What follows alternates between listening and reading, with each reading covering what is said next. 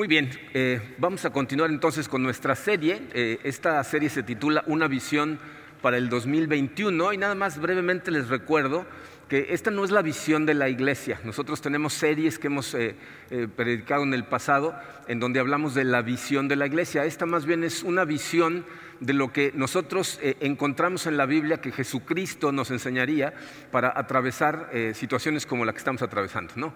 El, 2021 se pinta más o menos complicado ¿no? y entonces vamos a estudiar cosas eh, que nos ayuden a atravesar esto y salir del otro lado fortalecidos. La semana pasada estudiamos un mensaje que ya varias personas me han dicho que lo han tenido que volver a escuchar más de una vez porque son cosas que no quieres oír, pero que necesitas oír. Aprendimos que enfrentamos la vida complicada como este año, eh, sufriendo amorosamente, permitiéndole a Dios transformarnos. Fue como la parte pasiva del crecimiento espiritual. ¿no? lo que nosotros pasivamente tenemos que hacer para que Dios pueda trabajar en nosotros. Hoy vamos a ver la parte activa, lo que nosotros sí tenemos que hacer.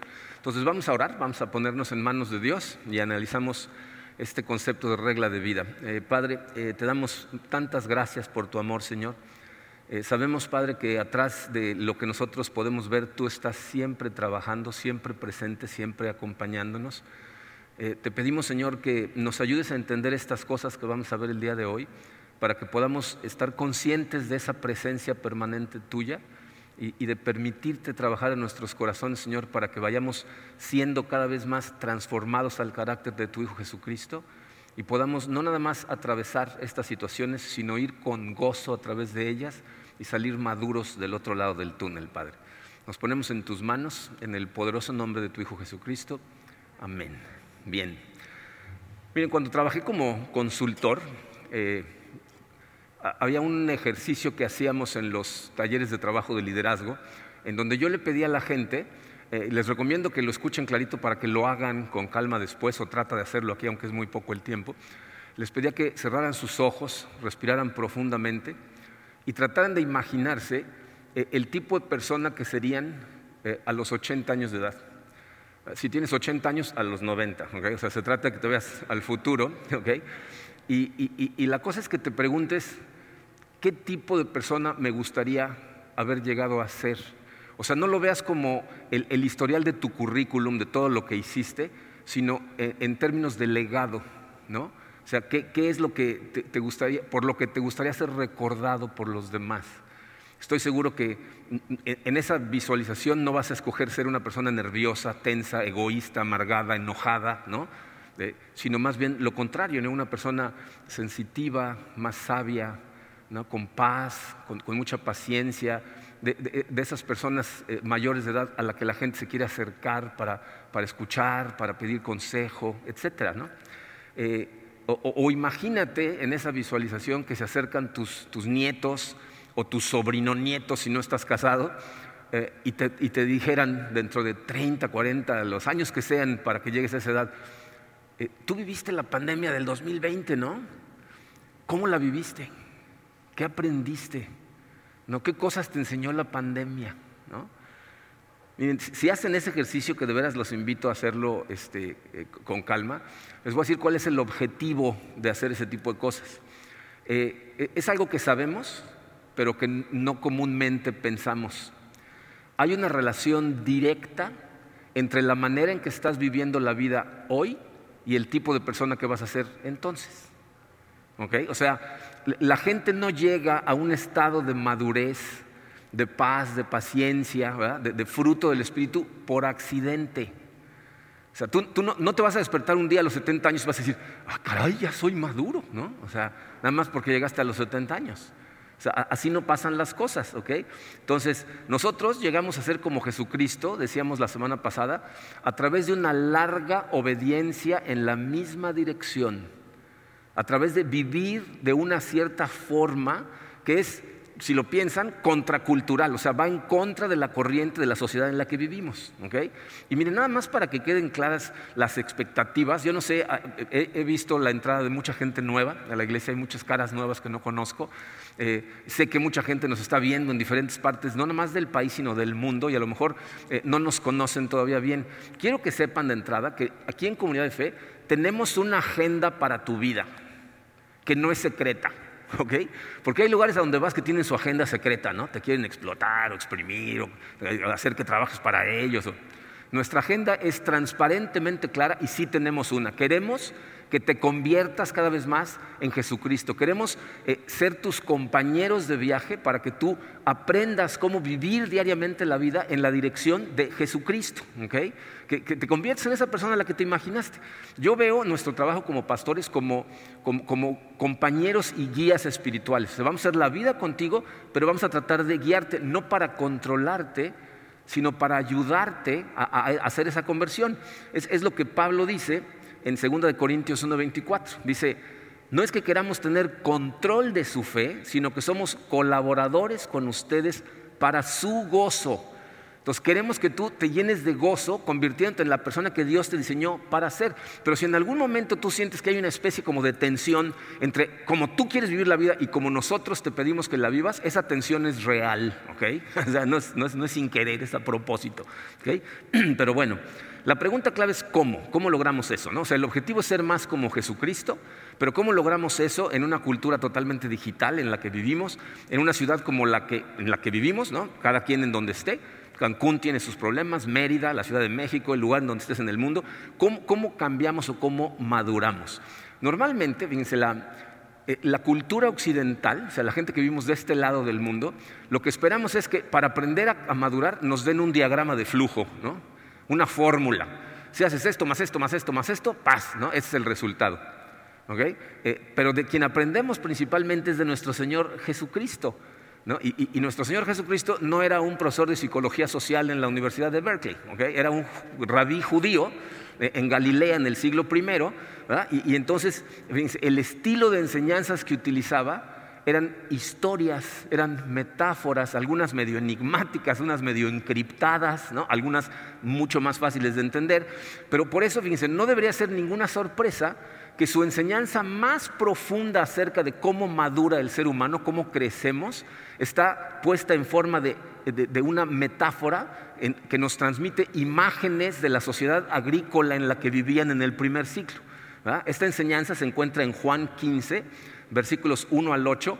Vamos a leerla y vamos a platicar un poquito al respecto. Dice así, este es Jesucristo hablando, ¿ok?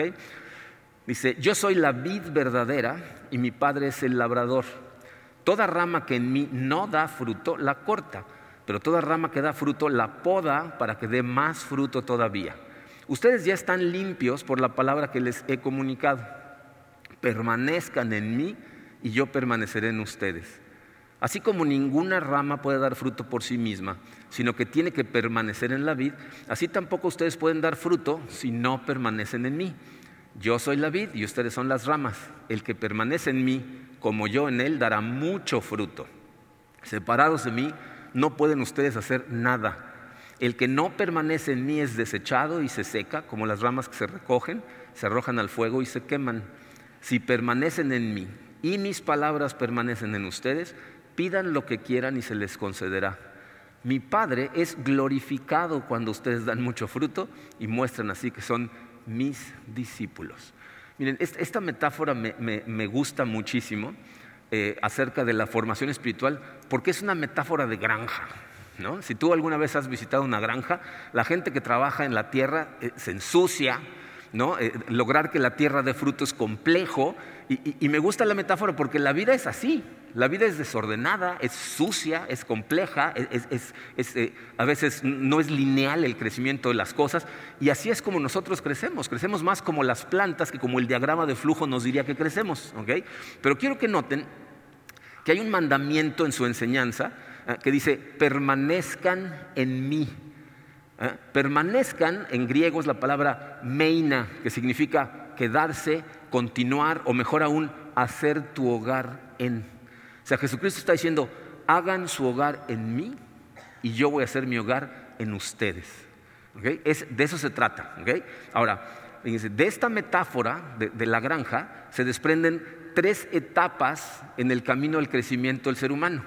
Permanecer. Si permanecemos, crecemos y si crecemos, damos frutos. Son tres etapas. Si tú permaneces, entonces vas a crecer. Si creces, vas a dar fruto. Pero la base de todo es permanecer, porque si no permaneces, entonces no hay crecimiento y no hay fruto. Entonces, ¿qué significa permanecer en él? Eh, hay un pensador, bueno, hubo, porque ya falleció, eh, un pensador eh, cristiano del siglo pasado, que se llamó Dallas Willard, y él lo explica de esta manera. Dice, lo primero y más básico que debemos hacer es mantener a Dios ante nosotros. O sea, la, base de permanecer es mantener a Dios ante nosotros. Dice, es el secreto más fundamental para cuidar de nuestras almas. Nuestra parte en practicar la presencia de Dios es dirigir y redirigir nuestra mente consistentemente, constantemente hacia Él.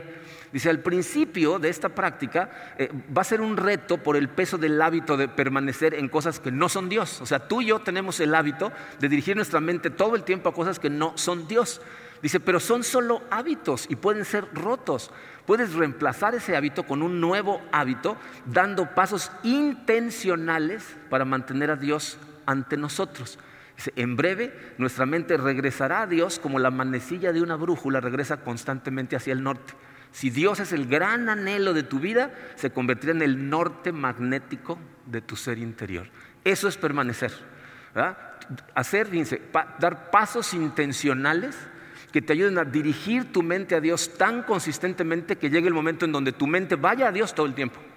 Enfrentes lo que enfrentes, lo primero que hagas es ir a Dios. A eso es a lo que Jesucristo se refiere con permanezcan. Entonces nuestra mente y a través de nuestra mente todo nuestro ser va a ser su hogar en Dios y permanecemos en Él. Dice la palabra meina, permanecer, no sé si lo notaron, pero se usa diez veces en el pasaje. Lo cual significa que Jesús está tratando de transmitirte algo muy importante, por eso lo repite tantas veces. Y lo que nos está diciendo es, permanezcan, es un mandamiento. Es decir, es algo que tú puedes decidir hacer o decidir no hacer. Es una decisión personal que tú tienes que tomar. Entonces, si la semana pasada lo que estudiamos en Santiago primero es cómo debemos responder ante lo que no podemos controlar, esta semana en Juan 15 es acerca de las cosas que sí podemos controlar. Ahora ya no es pasivo, ahora es activo, es lo que tú tienes que hacer. Fíjate, si piensas en lo que vimos la semana pasada como cómo respondo ante los tiempos difíciles, esta es acerca de cuál es tu responsabilidad durante los tiempos difíciles. Eso es lo que vamos a, aprender el día de hoy. Entonces, la pregunta de los 64 mil es, ¿Cómo? ¿Cómo tomamos una metáfora y la ponemos en práctica en la vida real? La respuesta a esta pregunta la, descubrieron algunos de los primeros seguidores de Cristo, gente que conocemos como los padres de la iglesia, que ellos produjeron lo que se conoce como una regla de vida. Así se llama, regla de vida. Esto es un lenguaje milenario, ¿eh? no, es, no es lenguaje moderno, no, lo inventó alguien hace 100 o 200 años, lo inventaron hace más de 2000 años. Y les voy a decir eh, eh, cómo es que suceden estas cosas. Miren, em, el concepto de regla de vida normalmente se vuelve un problema para la gente de nuestra época porque lo confundimos con leyes. Pensamos que nos estamos volviendo legalistas si hacemos estas cosas, porque la palabra regla nos manda el significado equivocado. Si tú eres una persona que no le gustan las reglas, eh, tu mente se va a querer cerrar. Ahorita, antes de que yo continúe, ya se está cerrando. ¿Cómo que reglas? ¿Qué, reglamento me van a poner? ¿no? Entonces, te recomiendo que seas paciente y escuches todo el concepto, porque cuando lo entiendas, la idea te va a encantar. No estamos hablando de reglas. Piensa primero que la palabra está en singular, es regla de vida, no reglas para la vida.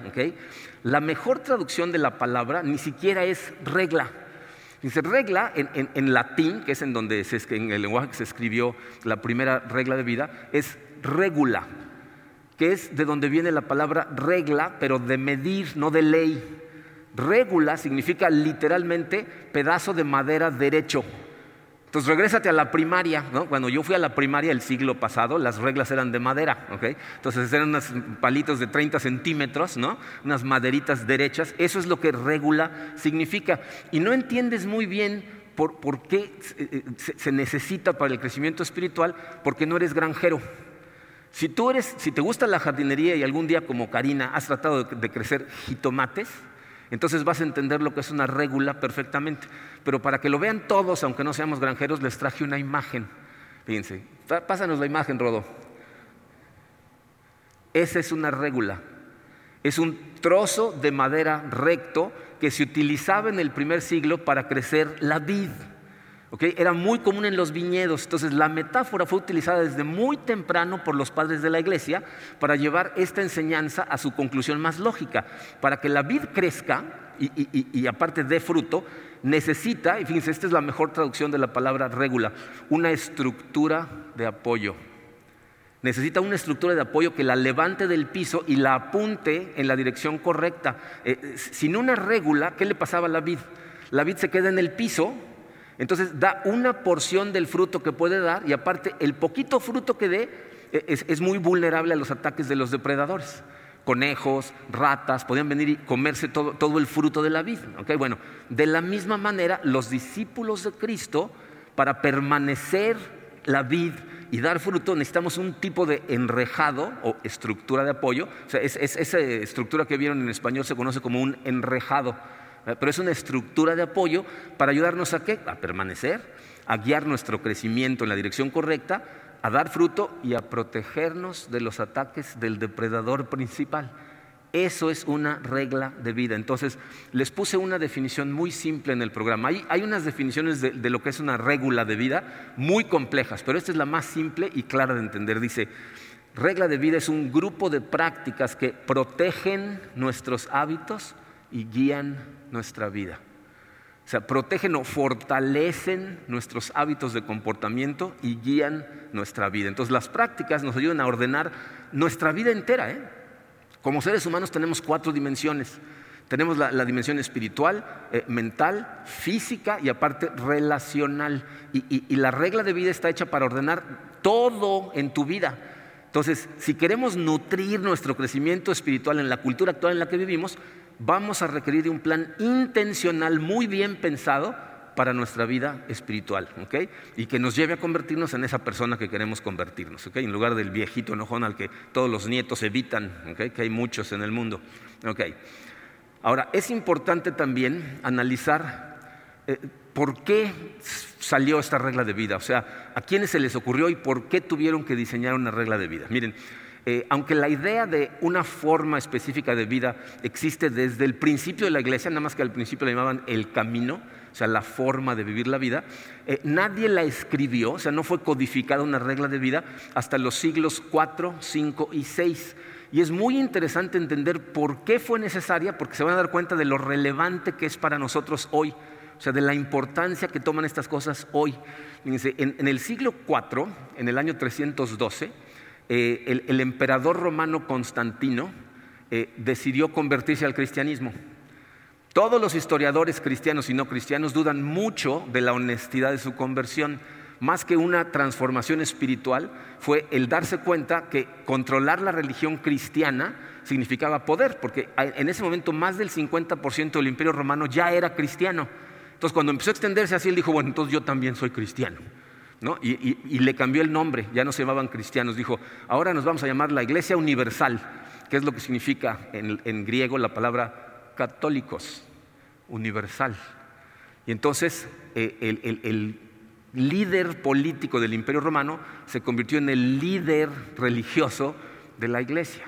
Ese matrimonio entre la política y la iglesia tuvo resultados mixtos. Por un lado, algo positivo, dejaron de matar cristianos, ¿no? O sea, antes los quemaban, los echaban a los leones, ¿no? Entonces ahora ya no mataban cristianos. Pero por el otro lado, eh, eh, la iglesia empezó a flexibilizarse al mundo, o sea, la iglesia pasó de ser una minoría perseguida a una mayoría política. Y entonces el mundo empezó a invadir totalmente a la iglesia. Todos los valores del mundo eh, lo que hicieron es corromper a la iglesia porque los políticos no tienen más remedio que estar tratando de tener cada vez más poder. Entonces, después de que eso sucedió, rápidamente, por ahí del año 410, invadieron los visigodos el imperio romano y empezó el declive del imperio romano y se convirtió de pronto en un sistema de, gobierno que era totalmente disfuncional, que dio lugar a lo que se conoce como la era de las tinieblas o la Edad Media. Fueron más o menos mil años en donde hubo un caos cultural, disturbios eh, sociales, violencia, abuso de poder, sangre, pero también una corrupción tremenda en la iglesia, en donde los líderes de la iglesia lo que, buscaban era poder, terrenos, en, lugar de estar tratando de dirigir espiritualmente a la gente. Y entonces eh, un grupo de, cristianos, de creyentes, que querían mantener su vida correctamente, se escaparon de la sociedad eh, y se fueron a vivir al desierto, a lugares como el norte de África, Damasco, Siria, y surge lo que conocemos históricamente como los padres del desierto. ¿Eh? Gente que sin querer inventaron la vida monástica, o sea, los monasterios, alejarnos, cortar totalmente nuestras ligas con la sociedad corrupta y, y amoral en la que vivían, y se encerraron en un monasterio. Y entonces de ellos heredamos la regula, la regla de vida que ellos crearon para asegurarse de mantener siempre su camino espiritual correcto. ¿Por qué es tan relevante eso el día de hoy? Miren, hay gente muy inteligente que está haciendo unos paralelos impresionantes entre la Roma del siglo IV y V y lo que está pasando en el mundo occidental en general, pero en particular en los Estados Unidos.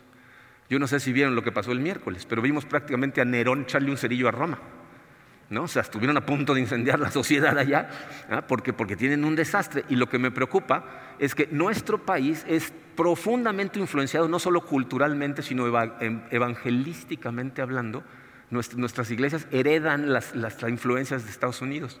Entonces, digo, lo que estamos viendo es la flexibilización total de la iglesia, en donde los valores del mundo ya se metieron a nuestras iglesias. Y, nada más véanlo, o sea, analicen lo que está pasando, ya sea que veas a los conservadores, que son una bola de hipócritas que condenan a la demás gente por pecados que cometen, pero ellos internamente están persiguiendo poder, tienen corrupción y luego los cachan que están haciendo los mismos pecados que los que condenan. O por el otro lado, los liberales extremos de izquierda que han aceptado la sexualidad del mundo como lo normal en donde ya destrozaron el concepto de matrimonio, ya le cambiaron la definición y están ahora luchando para desaparecer el género. Hace dos semanas escuché a un ignorante decir que el concepto de género, es decir, el concepto de hombres y mujeres, es un invento del ser humano. Necesita estar ciego. A mí, literalmente, no ver bien para que, porque unos son hombres y otras mujeres. ¿No? Pero, pero, todo lo que estoy tratando de decir es, si queremos que la iglesia de Cristo se mantenga en la dirección correcta y que nosotros como iglesia no empiecen a invadirnos los valores del mundo, entonces vamos a tener que crear un concepto que yo le llamaría neomonástico. O sea, no nos vamos a salir corriendo a la jungla para vivir en una comunidad alejada. eso no es lo que Jesucristo nos pidió. Nos dijo, sean, eh, o sea, vivan en el mundo sin ser del mundo, eso es lo que perseguimos hacer, pero de alguna manera tenemos que crear una comunidad tan fuerte que te ayude a aislarte de la influencia del mundo, vivir en el mundo pero sin permitir que se meta por todos lados. Entonces, como líderes de la iglesia, nosotros queremos invitarlos a crear una regla de vida, una estructura de apoyo que, te ayude verdaderamente a, seguir en la dirección correcta. Esta evidentemente es una invitación. Cada uno es libre de hacer lo que quiera ah, y tú vas a ser eh, el responsable de tus consecuencias. ¿No? porque va, a haber consecuencias vivas como vivas. Como voy a mencionar un poquito más al final, se va a ver diferente para cada quien porque estamos en diferentes momentos de nuestras vidas, pero lo que vamos a analizar a continuación a toda velocidad son 10 prácticas que los invitamos a adoptar de acuerdo a sus posibilidades y de acuerdo al lugar en donde se encuentran en su vida en este momento. Les recomiendo de todo corazón que tomen notas, porque se va a ir muy rápido. Primera práctica, número uno, inicia el día en silencio con lectura y oración. Empieza tus días en silencio total con, una lectura, puede ser un salmo, puede ser un pasaje de la Biblia. No te estoy diciendo que ese sea tu momento de estudio de la Biblia, eso lo puedes hacer después. Pero antes, fíjense, esto se los hemos dicho mil veces. Les voy a decir lo que estamos intentando, Karin y yo, desde el principio de este año con esta regla de vida. Estamos haciendo lo posible por acudir a la palabra y después eh, comunicarnos con Dios en oración antes de conectarnos absolutamente a nada digital. Antes de que veas Facebook, Twitter, este, Instagram o, prendas la televisión, necesitas tener un ratito de oración después de leer tu Biblia con Dios. Miren, para mucha gente es, una tentación espantosa las redes sociales. Se aprenden lo primero que tienen que ver qué está pasando, ¿no? Eh, con todos mis vecinos y mis amigos, ¿no? Entonces necesitas romper ese hábito y acudir a Dios antes. Y aquí pues, hay varias recomendaciones. Si es necesario, pon una alarma en tu teléfono para despertarte con el tiempo de hacerlo. ¿ok? Si tener el teléfono al lado de tu cama es una terrible tentación que no puedes vencer, compra un despertador. Si no sabes qué es eso, búscalo en Google. Es un aparato que hace ruido a cierta hora. ¿ok? Puedes incluso comprar un, radio despertador para que te despierte con musiquita y si estás casado, lleguen a un acuerdo, porque a lo mejor uno la música y el otro el, el escándalo que despierta a los vecinos, no sé, ¿no? Bueno, si dejas el teléfono junto a tu cama, como lo hacemos nosotros, nosotros, Karina y yo dormimos con una aplicación que se llama Ruido Blanco, que lo que hace es matar el, ruido de todo lo que esté fuera de nuestro cuarto y nos permite dormir. Pero si tienes el teléfono ahí, lo que te recomiendo es que programes tus aplicaciones para que no se activen hasta después de cierta hora y que no lo hagan hasta que tengas tu conversación con Dios. Yo sé que si eres padre de familia, a lo mejor no vas a poder hacer esto, pero si puedes, apaga el teléfono no sé si sabían, pero tiene un botón de off, o sea, se puede apagar. Entonces, apaga el teléfono si quieres regresar a la escuela vieja y duerme sin el teléfono prendido. Préndelo después de tu conversación con Dios. Sé que los padres de familia, especialmente los que tienen hijos que ya no viven en su casa, casi siempre tenemos el teléfono por las emergencias que puedan tener nuestros hijos. Está bien, pero entonces eh, no lo dejes junto a tu cama si, te da tentación. Eh, si tienes hijos pequeños, lo más probable es que tengas que levantar antes que ellos para poder tener este ratito. Y si eso en este momento no es una opción en tu vida, entonces necesitas conectarte un poquito más tarde, pero no te conectes con cosas digitales hasta que no tengas esa conversación. Ya sea que sean unos minutitos o le puedas dedicar toda una hora, empieza tu día correctamente. Número dos, crea un ritual de agradecimiento en tu vida. Necesitas crear un ritual que te lleve a darle gracias a Dios todos los días. ¿Por qué esto es tan importante? Miren, en este momento vivimos momentos de mucha ansiedad. ¿Están de acuerdo? O sea, la incertidumbre acerca del futuro nos tiene ansiosos. Y las enseñanzas de Jesucristo, al igual que las enseñanzas de Pablo, son la forma de pasar de la ansiedad a la confianza profunda en Dios, es la gratitud.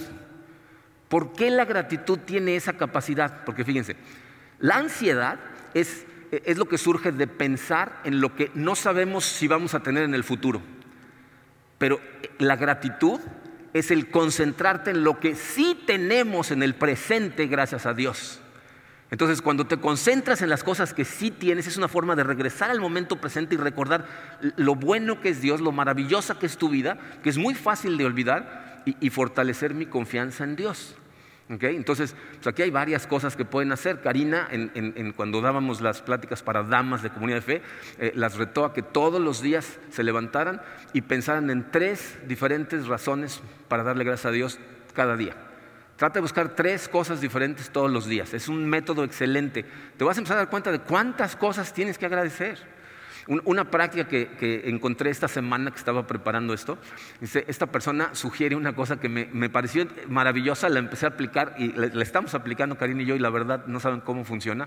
Siéntate a pensar en los 10 momentos más bonitos de tu vida, cuando más gozaste en tu vida. Entonces yo me puse a analizar y pues me acordé de nuestra boda, me acordé de ciertos viajes que hemos hecho Karina y yo alrededor del mundo por trabajo mío, eh, me acordé de las bodas de, mis hijas, me acordé, o sea, de ciertos momentos que para mí, nuestra renovación de votos con muchos de ustedes, ¿no? Y entonces lo que haces es, dejas que esa memoria corra por tu mente, paz, atraviesa lo más posible y vas a ver cómo sales de ahí con un gozo en tu corazón y gracias Señor porque me has dado estos momentos tan maravillosos. Entonces, siéntate a pensar en estas cosas. Otra idea es no nada más ser agradecido con Dios, sino con otras personas. Yo conozco a gente que semanalmente escribe una nota de agradecimiento a alguien cada semana. Ya sea que mandes un mensajito de texto, una tarjeta, o le eches una llamadita, agradecerle a alguien por lo que sea llena el corazón de los dos. Pero el objetivo es ser agradecidos disciplinadamente. O sea que cada semana, todos los días a Dios y por lo menos una vez a la semana a alguien más. Eso te pasa de la ansiedad al gozo. Número tres, eh, este va hacia nuestra área física. Haz ejercicio o sal a caminar. Haz ejercicio o sal a caminar. Yo sé que cuando hablamos de crecimiento espiritual y luego hablamos de ejercicio, como que suena raro, ¿no? Dices, ¿y eso qué tiene que ver espiritualmente? Créanme que no están conectados. O sea, hacer ejercicio lo que hace es activar tu cuerpo. Estamos en una era tan digital que, estamos literalmente desconectando nuestro cuerpo. Ahora, yo sé que muchos no hacen ejercicio. En las mañanas tres movimientos, y ya, hicieron ejercicio. y otros sí hacen ejercicio, pero te voy a decir cuál es la diferencia. Tienes que hacerlo intencionalmente como forma de conexión espiritual en algún momento de tu ejercicio. O sea, tienes que conectar con Dios. Yo, por ejemplo, eh, practico taekwondo. Y en el taekwondo, al principio de todas las clases, el maestro dice, vamos a hacer una meditación. Pero no te dicen en qué meditar. Entonces cada quien medita en lo que quiere. ¿Y qué hago yo? Pues en esa meditación le doy gracias a Dios, pongo mi cuerpo en sus manos, le doy gracias por la salud de la que gozo, eh, le digo este ejercicio te lo dedico a ti, Señor, y estoy ahí unos segundos nada más pensando en Él. Entonces mi ejercicio es totalmente diferente cuando tengo esa comunión antes de empezar. Karina, que practica yoga y pilates, en los momentos en que los maestros dicen, ahora relájense y meditan, ¿qué hace? Ora, se pone en contacto con Dios, le da gracias a Dios, le pide al Espíritu Santo. O sea, la, cosa es que tú ah, te comuniques con Dios antes de hacer tu ejercicio. ¿okay? Eh, el otro consejo que por si ahí, sale a caminar. Miren, eh, eh, esta es una de las mejores prácticas que pueden hacer.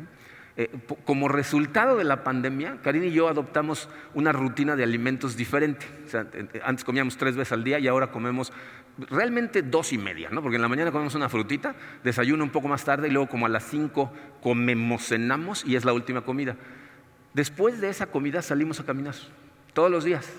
No saben la diferencia que ha hecho para empezar en, nuestra salud, porque tu sistema digestivo funciona mucho mejor si después de comer sales a caminar, pero aparte tenemos unas conversaciones profundas sin ninguna interrupción, más que cuando el perro quiere hacer del baño, esa es la única interrupción que tenemos en nuestras caminatas, pero es súper sano. Miren, estuve leyendo otra vez acerca del ejercicio aeróbico esta semana. Y fíjense todo lo que hace.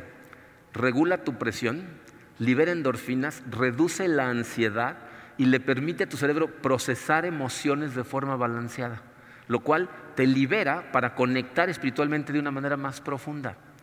Entonces, haz ejercicio, sal a caminar. Número cuatro, elige una actividad que requiera tu enfoque total. Escoge una actividad de entretenimiento que, requiera de tu enfoque total. Miren, el objetivo de esto es escoger una que, que, tengas que estar enfocado a tal grado que pierdas el sentido del tiempo y requiera tu total atención. Algo que realmente disfrutes hacer. ¿no? Puede ser jardinería, puede ser pintar, eh, hacer barquitos a escala, puede ser cocinar solo o, en equipo, aprender a tocar un nuevo instrumento, jugar ajedrez, etc. Eh, aquí de lo que se trata es, es algo que disfrutes, de, la manera en que lo leí en un libro en donde encontré estas cosas, decía, algo que le inyecte gozo a tu alma. O sea, que lo veas como tu momento de gozo de la semana, si es semanal, o, del día, si es que lo haces más seguido, pero que, que lo disfrutes profundamente nosotros, por ejemplo, una de nuestras actividades favoritas es cocinar. O sea, la gente dice, ¿qué hacen en su día libre? Vamos, compramos ingredientes y nos metemos a la cocina a cocinar juntos. Y lo disfrutamos increíblemente mientras cocinamos y luego cuando nos lo comemos, ¿no? Pero otra vez, dice, igual que el ejercicio, es presentarte ante Dios con tu actividad y lo veas como tu momento de gozo. Miren, el gozo sano es importantísimo en tu vida porque es una de tus armas más poderosas contra las tentaciones del enemigo. El mundo trata de venderte la idea de un gozo equivocado, en formas equivocadas. Entonces, cuando tú tienes gozos que son sanos, a Satanás le cuesta mucho trabajo tentar o desviar de su camino a gente que es sana, feliz, que está, que está contenta con su vida.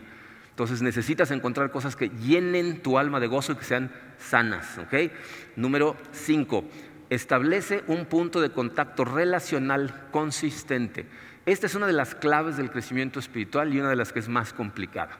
Fíjense, dice encontrar una persona, puede ser un buen amigo aquí en la iglesia, puede ser un mentor, alguien que vaya más adelantado que tú o incluso un miembro de tu familia, en donde te vayas a encontrar con esa persona periódicamente, a lo mejor una vez a la semana, una vez a la quincena o cuando menos una vez al mes. Pero el objetivo es abrir un espacio con alguien a, quien le vas a permitir conocerte y que te va a permitir conocer a esa persona.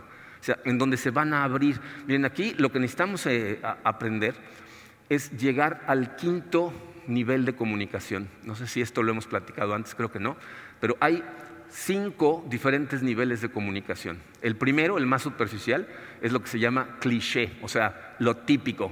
Hola, ¿cómo estás? Bien, ¿y tú? También bien. ¿No? O sea, nada. No hay realmente comunicación. El segundo nivel es datos. ¿Qué hiciste ayer? ¿Qué va a hacer mañana? ¿Cómo te fue? Simplemente datos. Número tres es opiniones e ideas, ¿no? ¿tú qué opinas que va a pasar ahora? ¿A quién, crees que vaya a ganar en tal cosa? ¿Cómo crees que vas a salir la, la, iglesia de esta situación? O sea, esas ya son opiniones acerca de lo que está pasando en el mundo, es un poco más profundo. El 4 ya es un nivel más elevado que son sentimientos, valores y sueños. Semanalmente, ¿cómo te sientes? Identifica los sentimientos y por qué te sientes así. ¿Qué cosas son las más importantes para ti, tus valores? ¿Qué quisieras que sucediera en el futuro, tus sueños? Eso ya es más profundo. El quinto y el más difícil de conseguir es miedos y confesiones. Estoy batallando con esto, me tropecé con esto, tengo pánico de que me pase esto, que sucede en esto. Ahí ya estás llegaste a hablar de quién eres, no de qué te pasa, no de qué viste, sino de qué hay en tu corazón. Y cuando llegas a ese nivel, la comunicación es profunda y transformante, porque le abres la posibilidad a esa persona de preguntarte, ¿cómo te va con la batalla que me contaste? ¿Qué pasó? ¿No? ¿Qué estás haciendo al respecto? ¿Cómo te ayudo? Entonces, necesitan tener un punto constante relacional que les ayude a transformarse. Número seis, limita la cantidad de noticias que consumes. Bien, este punto es muy importante y a lo mejor es medio contradictorio porque yo creo que es importante eh, estar enterado de lo que está pasando en tu ciudad, de lo que está pasando en el mundo. Pero hay cosas de las que te tienes que proteger. Eh, eh, esta aparición de hace algunas decenas de años, algunas décadas, de, las cadenas de noticias que te, están dando noticias 24 horas al día, los 7 días de la semana, es adictivo y es tóxico para el alma. Porque estas personas lo que están haciendo es utilizar tu miedo para, ganar dinero, captando tu atención, tu ansiedad y, tu enojo. Y la mejor manera de luchar contra estas cosas es autoponerte un límite. Tú decir, ok, voy a ver esto por tanto tiempo, el límite lo escoges tú. Sé honesto contigo, nada más 12 horas al día, nada más la mitad del día. ¿no? O sea, ponte un límite que te permita saber qué está pasando en el mundo sin estar conectado todo el tiempo. Ponlo por escrito y evalúate consistentemente. Miren, regresando al, campo de la formación espiritual, hay un dicho que dice que te conviertes en aquello que contemplas. Entonces, ¿qué estás contemplando todo el tiempo? En eso te vas a convertir, ¿ok? Entonces, para bien o para mal, te vas a convertir en eso. Tenemos cierta responsabilidad de mantenernos informados, pero tu mayor responsabilidad es aprender a filtrar la información que entra a tu cabeza. De hecho, es uno de los conceptos más importantes para lograr madurez espiritual analizar qué contenido permites que entre a tu cabeza. Sobre todo ahorita que tenemos tanto, tanta ansiedad acerca del futuro y la gente nos levantamos diciendo, ¿qué pasó en la noche? ¿no? A ver, entonces ponte un límite. Número siete, esto va de la mano con el anterior, limita el tiempo de pantalla y los comportamientos de escape. Muchas veces el, el, tiempo de pantalla es un comportamiento de escape. Bien, sabemos en este momento que estamos pasando por una temporada difícil, ¿no? Entonces, es muy fácil para la gente adoptar un comportamiento de escape, o sea, buscar la manera de evadir la realidad. Hemos perdido tantas cosas que el impacto es real, o sea, lo estamos sintiendo espiritual y emocionalmente, pero el objetivo como cristianos no es evitar la realidad. La gente utiliza este, medios de defensa para evitar la realidad. Eh, usan alcohol, pornografía, comida, eh, trabajo en exceso, simplemente para no pensar en lo que está pasando. Pero el objetivo como discípulo de Jesucristo es enfrentar esas situaciones de la mano de Dios para permitirle transformarte durante ellas, que es lo que platicamos la semana pasada. O sea, no se trata de que te cierres la cabeza y no, veas lo que está pasando, sino que lo veas, que, sientas lo que te está produciendo y se lo lleves a Dios para que transforme tu corazón. ¿no? Eh, eh, por ejemplo, eh, fíjense, meditar en su palabra con respecto a las cosas puede transformar la manera en que ves las cosas que te están pasando. Una cosa que me sucedió a mí eh, cuando nuestros hijos perdieron la vista es que las preguntas típicas que le hacemos a Dios es, pero ¿para qué? ¿No? ¿Para, ¿Para qué pasó esto? ¿Es, algo me estás tratando de enseñar? ¿Algo le estás tratando de enseñar a ellos? Y, y miren, en una meditación que tuve con Dios, me abrió los ojos a una cosa que me cambió la manera de ver las cosas. Me dijo, ellos van a crecer. A ti te he venido preparando. Tú eras el padre que necesitaban. Y si no estabas preparado, te iba a devastar. Ah, de pronto lo vi de otra manera. para eso estoy aquí, para ser su padre, para estar con ellos en todo momento. Ya lo veo de otra manera. El, trabajo de crecimiento para ellos es sufrirlo, para mí es sufrirlo con ellos, pero en la dirección correcta. Entonces, no te escondas, enfréntalo, pero de su mano. ¿Ok? Entonces, ponle límites al uso del teléfono y trata de identificar no nada más qué cosas utilizas, porque hay muchos métodos de escape. La pregunta más importante es, ¿por qué estoy haciendo esto?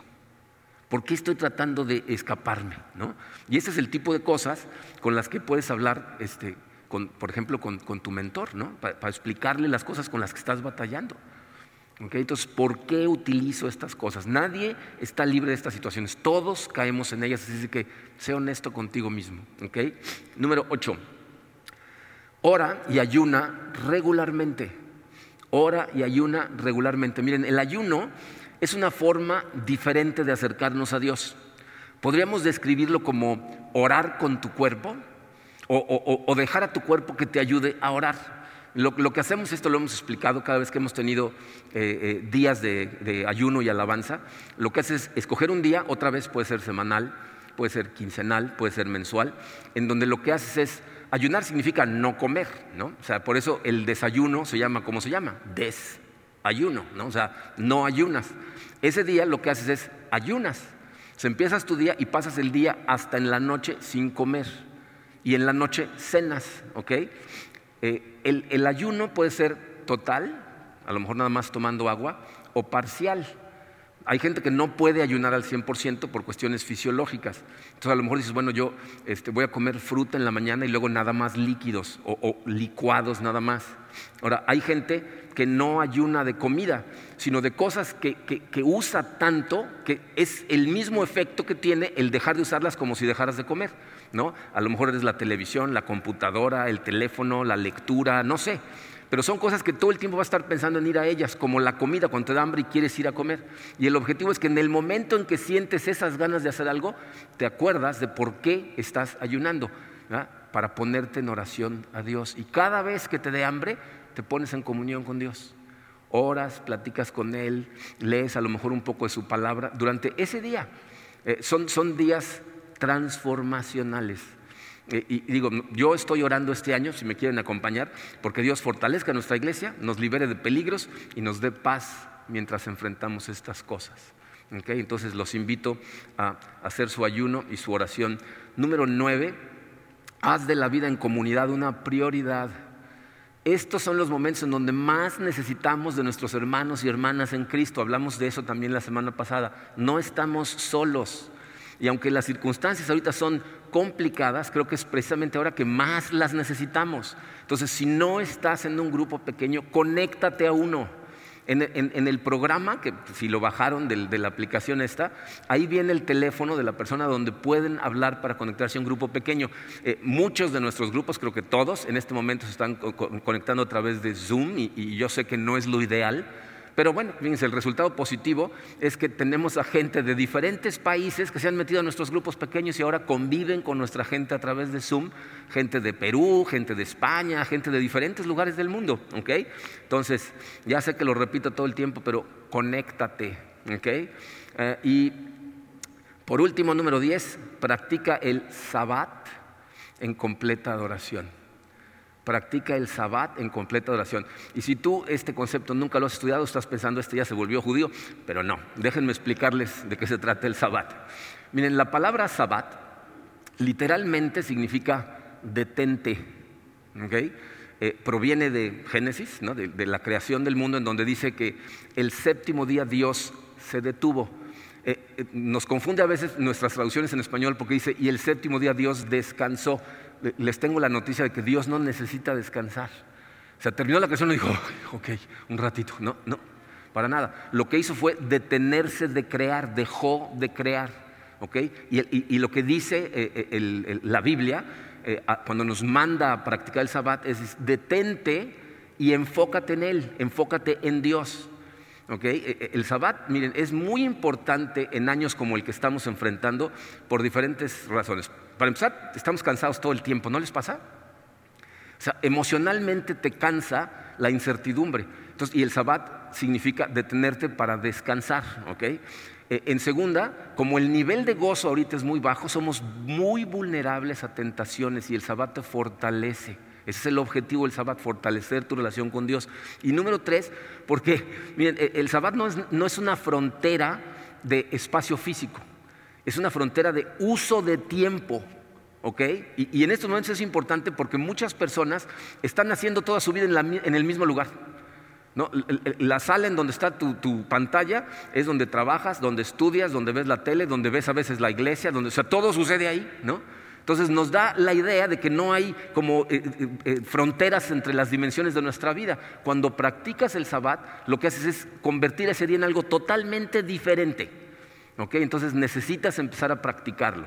Ahora, como todas las prácticas espirituales, hay un nivel básico de entrada y el objetivo es ir subiendo tu nivel poco a poco. El sabbat es algo complicado porque es muy importante para tu salud espiritual, pero el nivel de entrada es muy alto porque de entrada se supone que tienes que empezar con 24 horas. Si empiezas, por ejemplo, con el silencio y la oración, si lo haces tres minutos en las mañanas todos los días, dices, ya, ¿no? Pero este se supone que son 24 horas de entrada. Y si no estás acostumbrado, te va a costar un montón de trabajo hacerlo.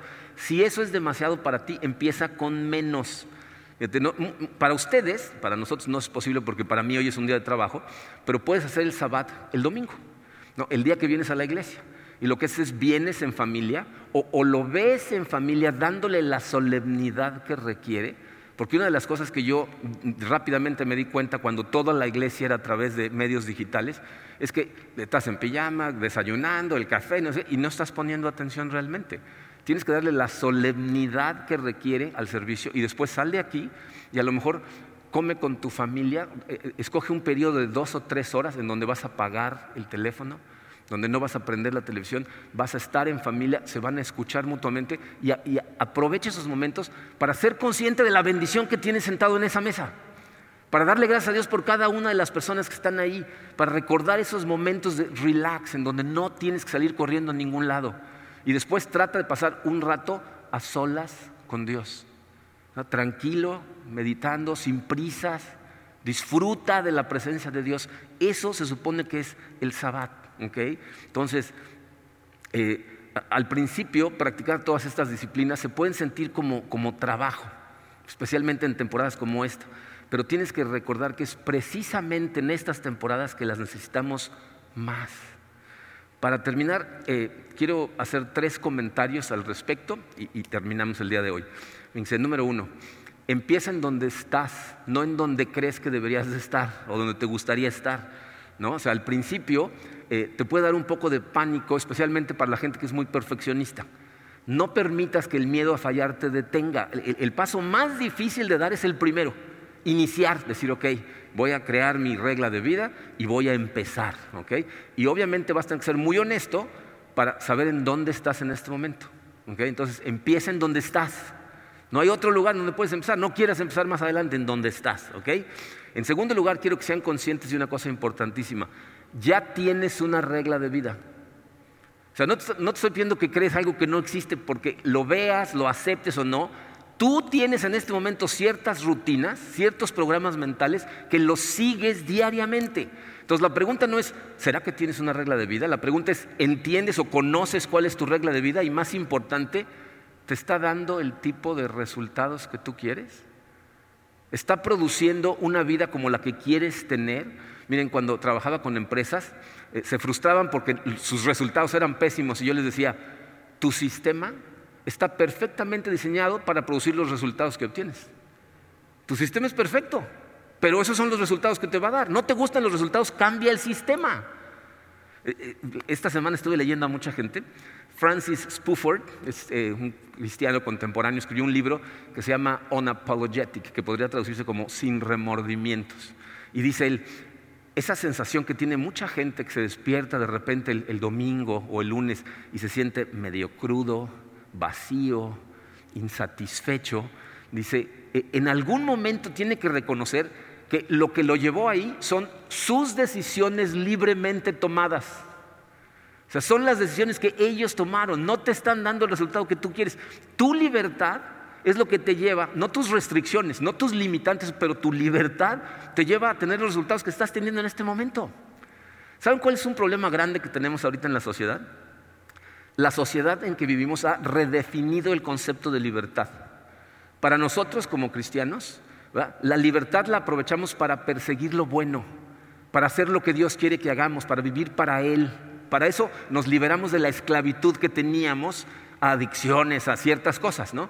Para el mundo, libertad es hacer lo que me dé la gana mientras no le haga daño a nadie. Que curiosamente se parece más a la descripción en la Biblia de lo que es esclavitud. Pero eso es lo que la gente piensa. Entonces, en nuestra sociedad, cualquier tipo de restricción, especialmente si viene de afuera, si viene de la Biblia, si viene del gobierno, si viene de, una regla de vida, lo vemos como una amenaza contra nuestra libertad. Y de una manera que, a mí me cuesta ahorita trabajo entender, pensamos que esa amenaza a nuestra libertad es una amenaza a nuestra felicidad. O sea, la gente como que piensa, libertad es hacer lo que yo quiera y hacer lo que yo quiera me va a hacer siempre feliz. Si tú piensas así y te está funcionando, adelante, no me escuches. Pero si te estás levantando de vez en cuando preguntándote, ¿y será que esto es todo en la vida? ¿Por qué me siento tan vacío? ¿Por qué sigo repitiendo comportamientos que son autodestructivos?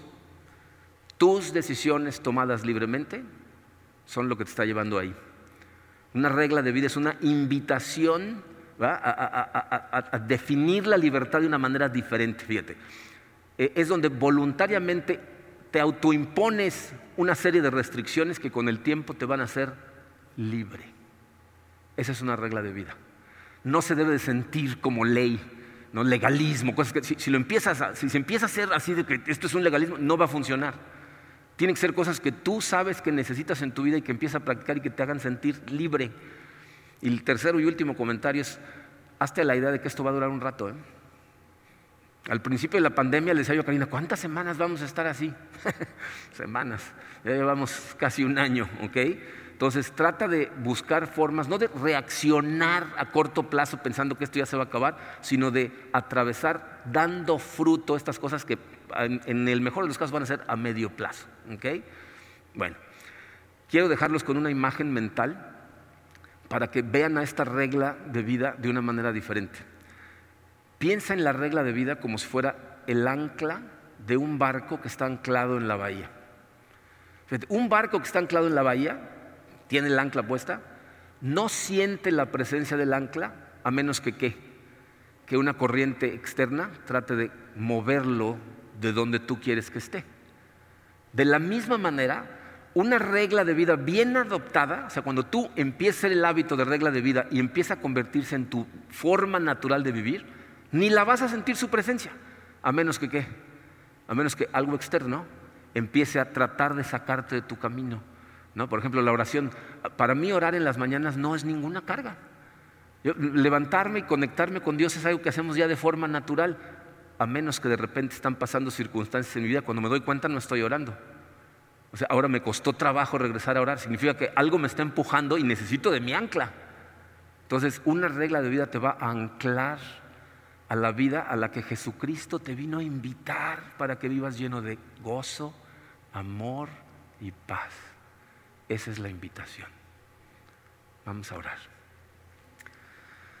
Padre, eh, te damos gracias, Señor, por todas esas personas a las que en algún momento de la historia tú inspiraste eh, para poner estas cosas por escrito.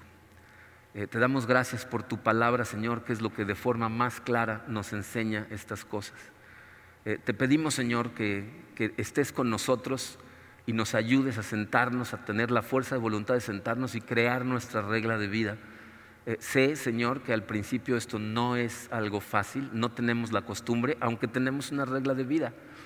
Ayúdanos a ser honestos, Padre, abrir los ojos y darnos cuenta de si esta regla de vida eh, verdaderamente nos está funcionando o necesitamos diseñar otra y ayúdanos. Queremos ir de tu mano para diseñarla y te pedimos que nos des tanto el querer como el hacer para que podamos hacer tu gloriosa voluntad, Señor. Te amamos, te damos gracias en el poderoso nombre de tu Hijo Jesucristo. Amén.